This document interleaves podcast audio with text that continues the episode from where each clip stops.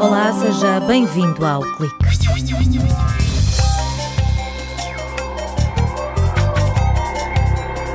O Smart Green Home está a desenvolver soluções inovadoras de aquecimento e tratamento de água.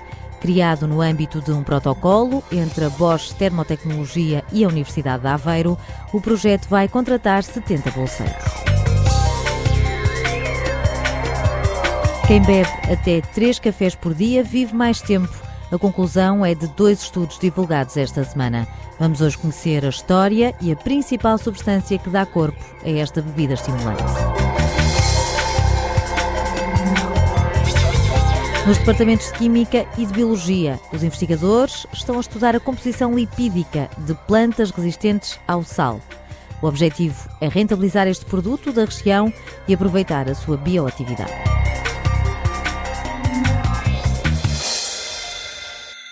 Casamentos há muitos, mas aquele que a Universidade de Aveiro celebrou há meio ano com a Bosch Termotecnologia dá nas vistas pelo investimento, quase 19 milhões de euros.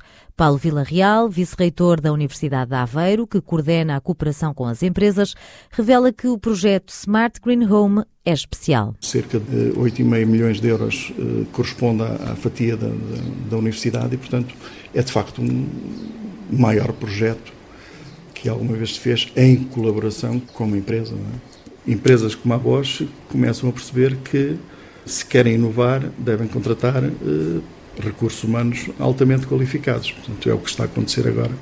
A Bosch quer fazer da sua unidade em Aveiro uma unidade de excelência a nível mundial no domínio das águas quentes. Um exemplo de cooperação com o tecido empresarial, onde a Universidade de Aveiro contribui com um leque vasto de conhecimento. Isto surgiu porque Aveiro tinha as competências necessárias para desenvolver este projeto, nomeadamente na área da energia, dos materiais, do ambiente, das uh, tecnologias de informação e comunicação e, portanto, juntaram-se estas quatro áreas para uh, submeter uh, um projeto ao Portugal 2020 no âmbito do Programa Operacional Competitividade inovação. O projeto ambiciona criar produtos para ambiente doméstico que sejam inovadores, eficientes e a custos competitivos, focados no aquecimento e tratamento de água.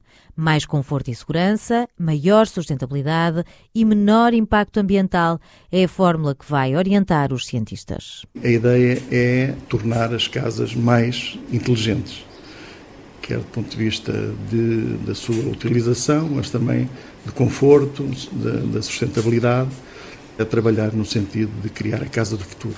Portanto, são esquentadores, mas eh, o próprio projeto tem seis linhas de produto, portanto, tem bombas de calor, sistemas de condicionamento e de tratamento de, de ar, aquecimento por combustão de gás, aquecimento elétrico, tratamento de água, e interface e comunicação para equipamentos, enfim, isto no âmbito do conforto. No projeto participam mais de 100 docentes e investigadores da Universidade de Aveiro que vão trabalhar até 2021 com a equipa da Bosch em áreas tão vastas como a conectividade, energias renováveis, eficiência energética, reciclagem e materiais inteligentes.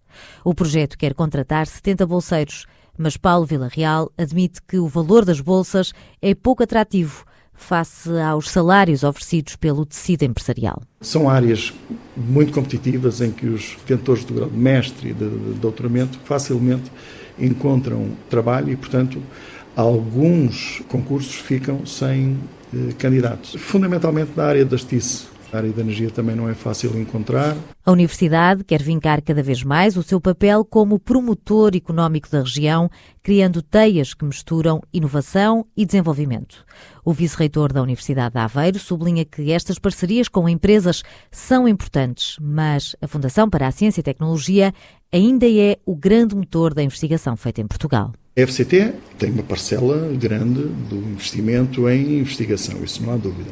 Mas a própria FCT, os próprios projetos começam a ser valorizados porque têm parceria com empresas, não é? Portanto, era uma diferença para países como os Estados Unidos, em que sempre houve uma grande parceria com as empresas, e a Europa, e neste caso agora também Portugal, percebeu que tinha que orientar a investigação para uma investigação mais aplicada, que fosse diretamente aplicada na economia. Portanto, Desse ponto de vista, as coisas estão diferentes do que há uns anos. A Bosch exporta para 60 países. Em Aveiro, a empresa gera a unidade de negócios de soluções de água quente, desenvolve e fabrica aparelhos de aquecimento a gás, elétricos e bombas de calor. Desde 2014 que esta unidade aposta na investigação de soluções para a casa do futuro. Estudos divulgados esta semana revelam que beber café é uma garantia de longevidade, já que esta bebida tem um efeito protetor em relação a várias doenças. Paulo Ribeiro Claro, docente e investigador no Departamento de Química, apresenta algumas curiosidades sobre o principal componente, a cafeína. Segundo a lenda mais popular, a descoberta do café deve-se a um pastor da Abissínia que estranhou a agitação das suas cabras quando comiam as bagas de um certo arbusto, o cafeeiro.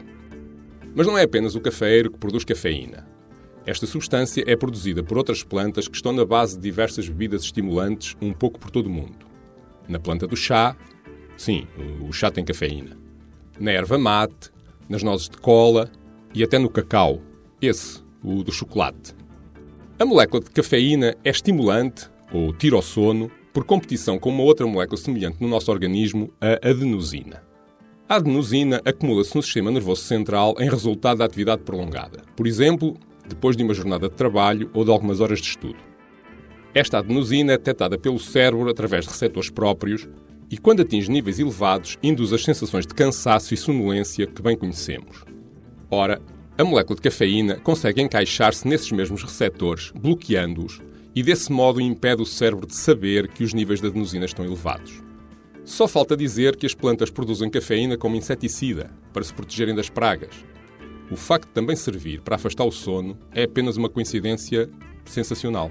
É caso para dizer um, dois, três cafés por dia. Nem sabe o bem que lhe fazia. Na zona banhada pela Ria de Aveiro destaca-se uma enorme área de solos salgados. São terrenos onde a agricultura não é opção, mas que reúnem as condições ideais para o desenvolvimento de plantas halófitas. Elizabeth Maciel, investigadora nos departamentos de Química e de Biologia, quer conhecer o perfil lipídico destas espécies que toleram grandes quantidades de sal. O objetivo será estudar os lípidos das plantas, não só os ácidos gordos das plantas, mas também os lípidos polares, porque estas plantas são muito ricas em fosfolípidos e glicolípidos. Estes lípidos são considerados com grande potencialidade com produtos bioativos e, portanto, o nosso objetivo é também valorizar a planta na alimentação, mas também uh, para a parte industrial e na, e, e na saúde. A salicórnia é a mais famosa, uma planta que já conquistou lugar de destaque em lojas gourmet e nas cozinhas dos mais conceituados chefes que a usam em saladas. Mas há outras alternativas vegetais ao sal que os investigadores estão também a estudar. Nos laboratórios do CESAM e do COPNA, a ideia é identificar os melhores locais e a época perfeita para apanhar as halófitas ricas em compostos bioativos. Temos uma grande diversidade de espécies uh, de halófitas aqui e o nosso primeiro objetivo é perceber em qual dos locais é que a planta tem, tem melhores características, no fundo, que tem maior valor nutricional. Porque realmente as pessoas, neste momento, estão a ir à ria buscar as plantas para consumo. Só que, como elas são muito dependentes do tipo de solo em que elas estão, ou seja, são muito influenciadas pela salinidade, pelas condições fisiológicas e pelos nutrientes disponíveis, elas vão ter características diferentes dependendo do local. Elizabeth Maciel adianta que a forma como o metabolismo humano processa os lípidos das halófitas é ainda desconhecida. Querem por isso saber se a ingestão destas plantas traz ou não algum benefício.